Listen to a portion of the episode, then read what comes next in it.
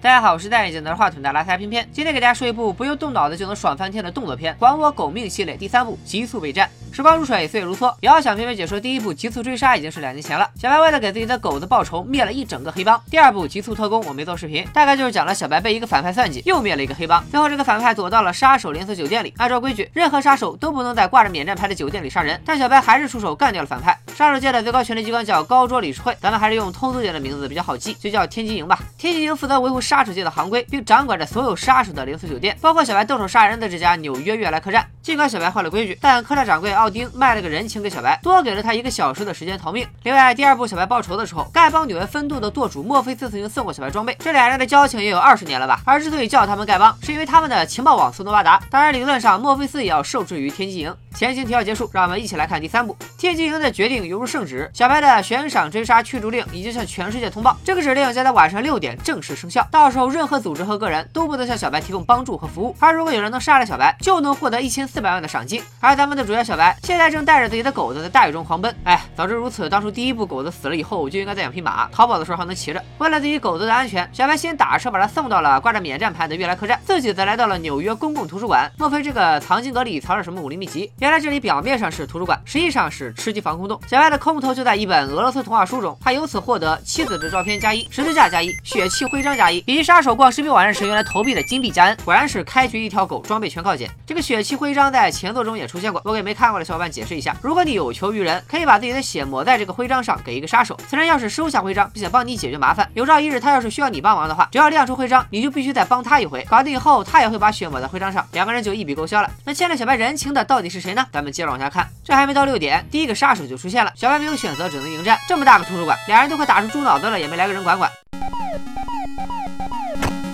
小白就地取材，用书干掉了杀手，完事还帮我把书再放回书架，也是很有公德心了。但是小白肩膀受了伤，只好去找自己相熟的黑诊所大夫赛扁鹊缝针。作为杀手界有名的神医，赛扁鹊一开始是拒绝的，毕竟谁都不敢得罪天机营。但小白又是连续投币，又是打感情牌，还是现在不到六点，还差五分钟，你替我治疗不算坏了规矩。三管齐下，赛扁鹊只好答应了。可刚缝了一半，就到了六点整，小白只好自己动手丰衣足食。缝完，为了避免赛扁鹊受到牵连，还打了他两枪，枪枪完美，避开要害。要知道杀小白的赏金可不是个小数目，他一瞬间成为了全纽约杀手的心动男嘉宾。但小白怎么能让大家如此顺利的爆头？毕竟主角光环都加持了三部电影了，他又是像玩闯关游戏一样开了个宝箱，刀枪剑戟斧钺钩叉是应有尽有。只见小白左右开枪崩了一个，右手飞刀捅死三个，变犬为掌，动手刀砍翻两个，杀人杀的如丝般顺滑流畅，一气呵成，行云流水，一会儿如蝶飞，一会儿如燕舞，这就叫暴力的艺术。俗话说，一个大侠怎么会没有自己的坐骑呢？小白一路逃窜到一个马厩，光是靠让马撂蹶子，就又放倒了三个倒霉蛋。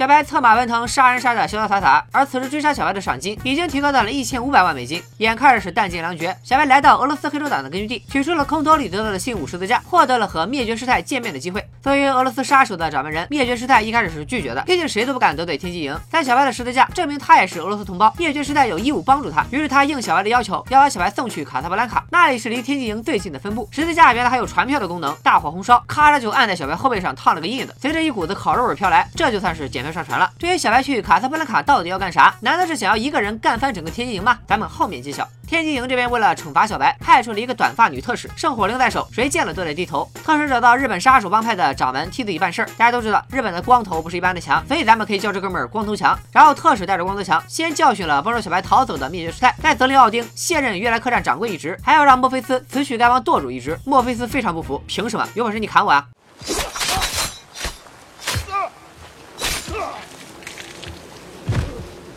像这种要求，我这辈子都没见过。小白仿佛是坐了火箭，一转眼就到达了卡萨布兰卡。这里自然也有杀手连锁酒店，为了区分，咱们就叫龙门客栈好了。客栈的掌柜金，呃，不对，客栈的掌柜黑香玉带着两条大狼狗和一发子弹，热情友好的欢迎了小白。老熟人不用多说，小白拿出急救包里的血气徽章，打开，里面正是黑香玉的血。原来欠小白人情的就是他。小白希望黑香玉带自己去见他以前的老大。所以卡萨布兰卡龙门客栈的掌柜，黑香玉一开始是拒绝的，毕竟谁都不敢得罪天机营，但毕竟欠了小白一笔血债，再加上小白虽然身为杀手，嘴炮就能一直满星。三言两语之后，黑香玉也答应帮忙。我说你们杀手组织这么没有原则的吗？能不能有个人认真的拒绝一下他？黑香玉带着小白来见自己的老大，也就是制造金币和血气徽章的杀手工厂厂长波龙。小小白找波龙的目的也很简单，只有他知道怎么才能见到天机营的最高领导人长老。作为杀手工厂的厂长，波龙一开始是拒绝的，毕竟，呃，你们都懂的，我就不废话了。波龙说：“我凭啥告诉你？”小白这暴脾气立马就跪下了，要不我给你磕一个吧。小白说自己想求长老法外开恩，撤销对自己的追杀令。看杀神都跪下了，波龙也答应帮忙，说你去沙漠里抬头看，找到那颗夜空中最亮的星，然后一直走走到死，就有可能见到长老了。作为回报，波龙想要黑香玉的一条狗，黑香玉当然不同意。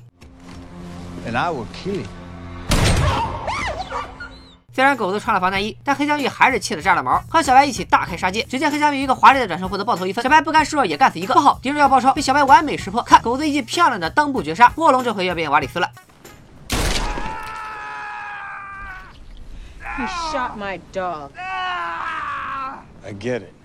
黑香一把小白带到沙漠后，小白独自上路，果然是非常耿直的，一直走走到死为止。长老也终于在小白就剩一口气的时候出现，救下了他。长老说想撤销追杀令也不难，但要一命抵一命，让小白去杀死纽约悦来客栈的掌柜奥丁。小白也同意了，为表忠诚，甚至剁掉了带着婚戒的无名指。回到纽约以后，光头强还带着学生们前来送人头，可是小白无心和他们交手，来了一招瞬身之术。好不容易出了车站的小白，又碰到俩外卖小哥，于是小白欣然接受杀人抢车，和随后追来的光头强等人，在纽约街头上演了一幕真人版暴力摩托。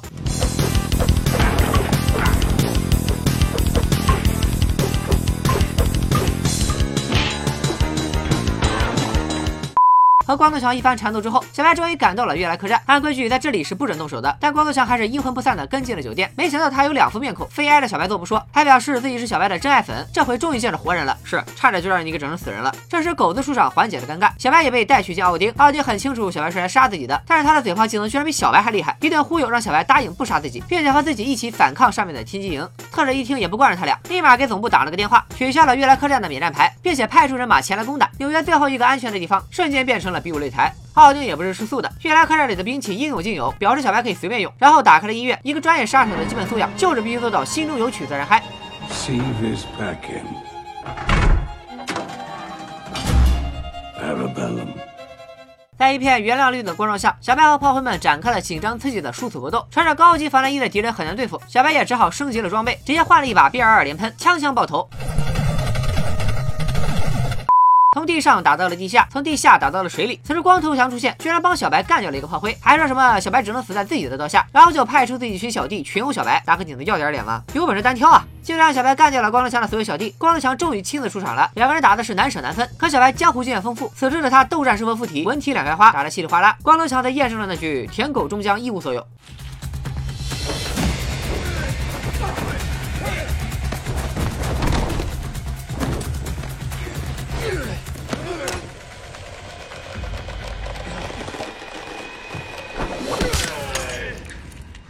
眼看自己这头人都死光了，特使打电话想跟奥丁和谈。奥丁要的不多，他是想重新当一名好掌柜。悦来客栈家大业大，特使本来还在犹豫，偏巧小白这时结束战斗，也来到了酒店天台。特使马上让奥丁在小白和工作之间做出选择，想继续当你的掌柜，去干掉小白。这道题太难了。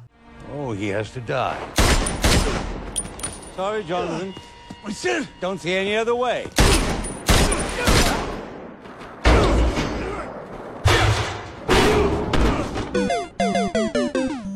特使多了个心眼儿，下楼查看，小白却已经消失不见了。看来是和奥丁配合演戏呢。小白和狗被运到一个昏暗的地窖，救小白的人正是丐帮的墨菲斯。老莫与小白约定，一定要向天际营复仇。电影到此处戛然而止。结尾告诉我们，杀神杀遍全世界的爽文系列还会继续下去。看来第四部就是小白单枪匹马团灭杀手组织总部了。不得不说，这个杀手的故事虽然秉承以往的不讲逻辑、毫无道理，但是格斗场面确实漂亮，杀人的手法充满了暴力美学，是一部非常值得一看的爆米花电影。里面构筑的杀手世界的完整世界观也非常值得细细品味。大家要是喜欢的不妨一键三连。回头有空我把第二部的解说也给补上。好了，今天就说到这里吧，拜了个拜。